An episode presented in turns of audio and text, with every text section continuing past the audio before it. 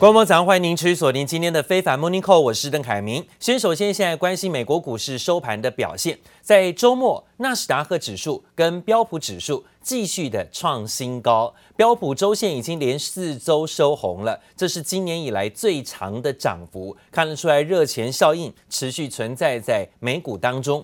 而美国刚好公布了强劲的 PNI 指数，提振了华尔街的信心，美股四大指数都是上扬。道琼指数最后涨了一百九十点，做收收涨幅百分之零点六九，在两万七千九百三十点。而在纳斯达克指数继续的创高，由苹果领涨科技股，稳坐市值两兆美元的企业宝座。纳斯达克指数涨四十六点，幅度百分之零点四，收在一万一千三百一十一点。而费半指数呢，反弹上涨十七点，幅度百分之零点八。S M P 五百种指数上涨十一点，小涨幅度百分之零点三四。这今天美股收盘表现。而讲到了标普的周线呢，是连续四周收红，创今年以来最长的上涨记录。原因在于经济数据表现的出乎意料的好，科技类股呢则由苹果领军，特斯拉又再创新高。同时，因为低利的环境，还包括疫情的因素影响。反而现在呢，让许多郊区的房子啊卖得下下叫，民众呢不买市区拥挤人潮的房子，往郊区移动，让成屋销售居然意外的创十四年新高。You have to fix the virus. You have to deal with the virus. So if the scientists say shut it down, I would shut it down. I would listen to the scientists. 美国大选气氛真浓，民主党候选人拜登紧咬川普疫情处理不当，对手川普则硬把拜登往中国议题上带。China will own our country if he gets elected. They will own our country, and we're not going to let that happen.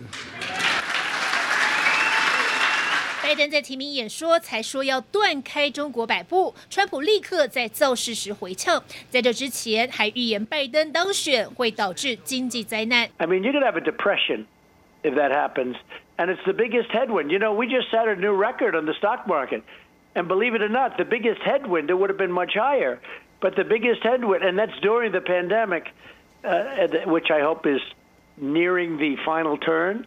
But the biggest single headwind is if he got in. If if they didn't think if we win just like last time, we won it. It went up like a rocket ship right after the election. 川普连线完没多久，二十一号周五，纳斯达克和标普指数都刷新历史新高，连四周收红。 道琼也大涨一百九十点，涨幅百分之零点六九。苹果领涨科技股，加上强劲的八月份采购经理人指数 PMI，已经显示美国景气恢复至二零一九年最高水准，让华尔街信心大增。而且因为低利带动，美国成屋销售竟创下近十四年最大增幅。I don't think it's any surprise that home sales are doing well as people are looking to flee cities and urban areas. I mean, we're down to if it stays at this pace, a three-month supply of existing home sales. Which is kind of nuts. 另一个也很疯狂的是特斯拉股价，在股票分割前最后交易日再创新高，大涨百分之二点四一，市值冲破三千八百二十亿美元，比沃尔玛百货还要大。苹果也大涨百分之五点一五，创新高的股价差点冲破五百美元，已坐稳两兆美元市值大关。Tesla now is what uh, worth more than all the other oil company or all the other automobile companies in the world.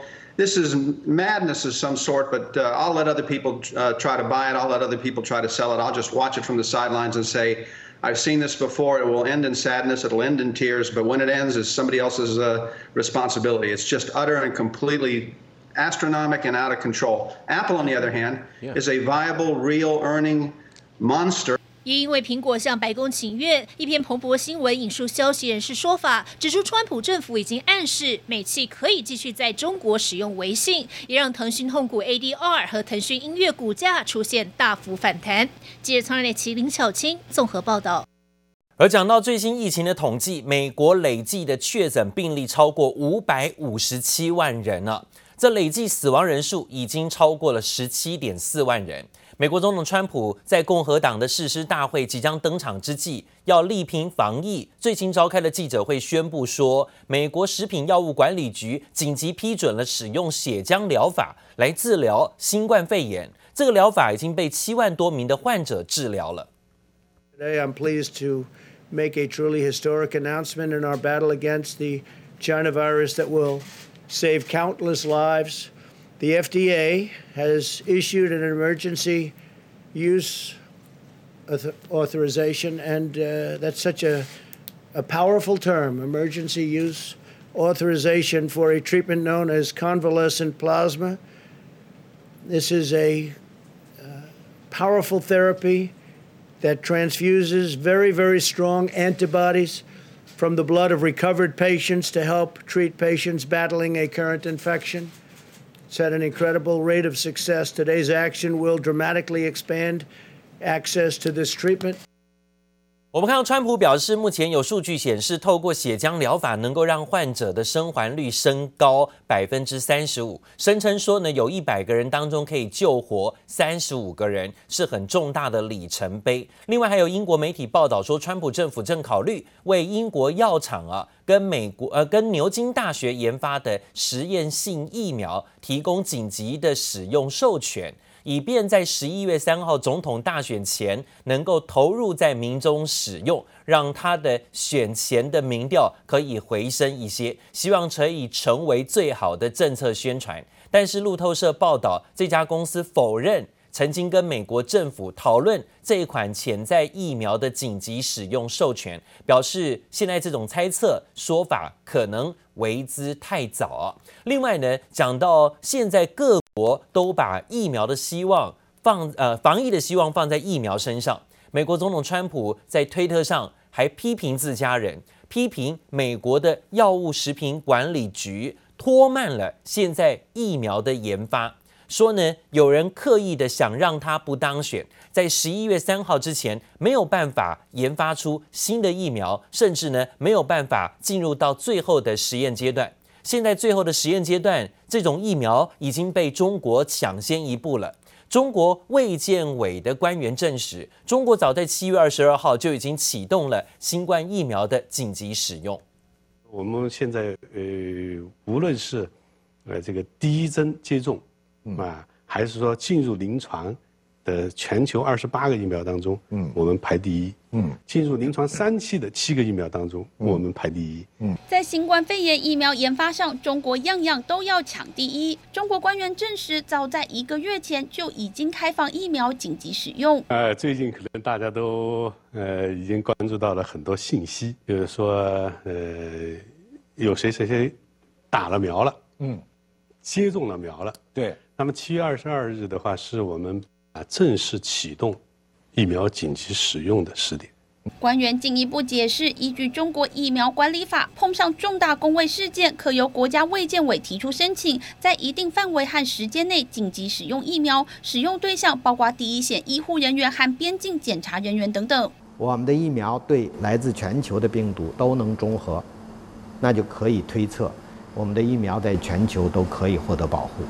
中国在新冠肺炎疫苗研发上传出捷报，美国有两款疫苗已经进入第三阶段临床试验，正在和时间赛跑。美国总统川普在推特上抨击美国食品药物管理局 FDA 的部分人员刻意刁难制药公司，拖延疫苗研发进度，企图拖到十一月三号的美国大选之后。That we're doing to try to expedite the process is a rolling review. So we're looking at the data from the phase three, the latest clinical trials every week. The, Fed, uh, the Food and Drug Administration, the FDA, has a responsibility to approve drugs with their judging on their safety and their efficacy, not by a declaration from the White House about speed and politicizing the FDA. 美国众议院议长佩洛西批评川普只想拼速度，罔顾疫苗的安全性，将疫苗审核问题政治化。新冠肺炎疫情重创美国民生和经济，带给川普棘手的难题，也成了这届美国大选的焦点。记者王新文、黄一豪综合报道。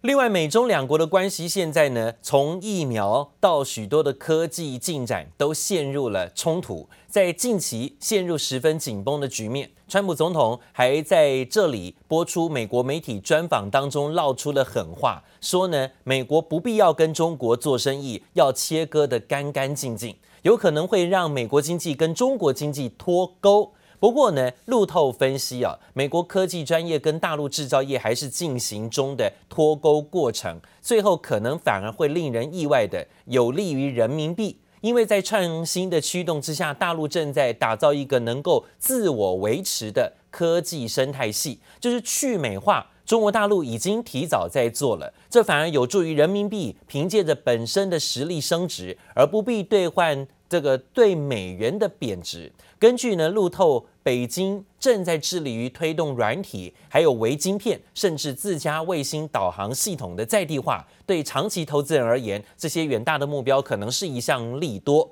而讲到了美中关系持续不稳定，川普总统最新接受福斯新闻访谈时，居然说，美国经济有可能要跟中国经济完全脱钩。随后呢，中国外交部长王毅最新出席的活动时，也意有所指的说。只要是以诚相待，任何难题都能解决。被认为是想借着越南向美国喊话。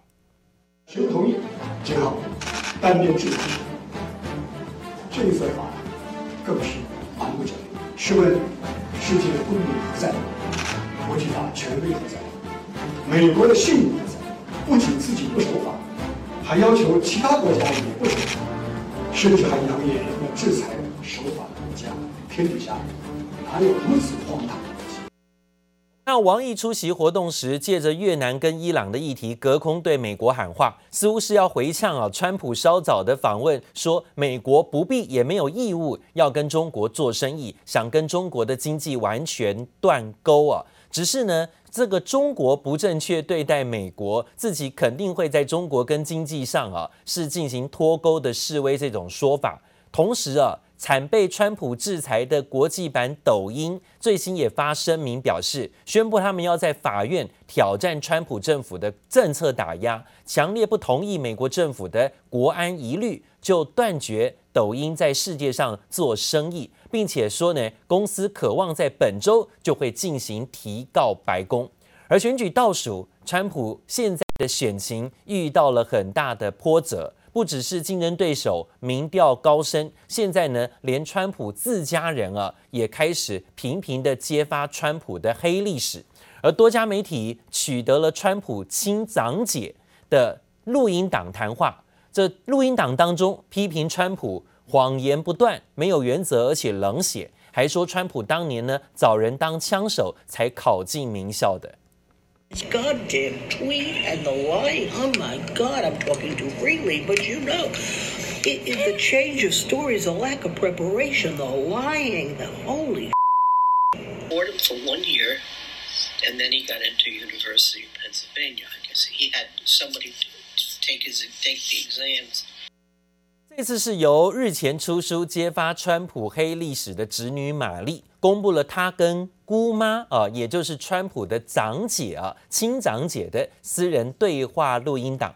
从未在公开场合中批评亲弟弟的川普的呃玛丽安娜啊，也就是他的姐姐，首次被外界得知心中的真心话。其实他已经八十三岁了。他在二零一八年的对话当中，对川普政府将非法移民孩童跟父母分离的做法相当不以为然，相当不满，更直接痛骂弟弟爱说谎。而身为美国巡回法官退休法官的玛丽安娜，还向这个抱怨川普从没有读过他提供的意见。玛丽安娜还说，川普付钱找枪手代考。才得以进入宾夕法尼亚大学，名声响亮的华顿商学院。倒是川普很淡定地透过声明反击说，现在天天都有这种新爆料，但是呢，他觉得他不关心了。真的是到了美国选举倒数时刻，邮寄投票争端也有了新的进展。那由民主党领导的众议院投票通过，将为美国邮政署提供两百五十亿美元的预算，来确保邮寄投票能够准时送达计票。这让川普痛批民主党行为是一场骗局，因为呢，这样的选票，川普一直认为对他很不利，而且呢，会可能变成啊所谓我选举舞弊的问题之间。那另外呢，两党竞争激烈。大陆浙江的义乌市现在也成了外界关注的焦点，因为啊，以往美国候选人的竞选小物都是来自于浙江义乌，现在呢，在二零一六年，甚至有候选人在义乌的订单量成功的预测了川普会当选，如今呢，也成为预测大选结果的重要指标。I'm to reject the anger and the hate of the Democrat Party. We have the biggest election coming up of our lifetime. 美国总统川普再一次抨击民主党，就是因为即将在十一月登场的美国总统大选邮寄投票争议终于有了新进展。The yeas are 257 and the nays are 150. The bill is passed. 由民主党率领的众议院二十二号通过给美国邮政署两百五十亿美元预算，相当于台币七千三百五十亿元，就是为了确保大选邮寄投票能够如实抵达计票。尽管仍得经由参议院表决，但仍然让川普气得直跳脚，更痛批这是民主党的骗局。You're not going to be able to know the end of this election, in my opinion, for weeks. months, maybe never, maybe years, but maybe never. One of the greatest catastrophes in the history of our country. That's how serious it is. And they all think I'm trying to steal an election. Just the opposite. I want the fair results of an election. 离美国大选日期越来越接近，两党激烈交锋，但究竟谁能获得多数民意？从义乌指数就可以嗅出端倪。最近有人问我，这个特朗普能不能连任下届总统啊？啊，我说，这个 你先去问问病毒，看看这个病毒能把美国经济拖累多久，然后呢，再去问问这个义乌的小商品市场。看看美国商家的订单是特朗普的多还是拜登多？位在大陆浙江的义乌市，不只是世界最大的小商品批发市场，连美国总统候选人的竞选小物也大多来自这里。甚至看看二零一六年总统大选，当时候选人希拉蕊民调远超车川普，但议员道具数量却是川普略胜一筹。最终结果同样反映了义乌指数，更让外界关注当地目前订单状况。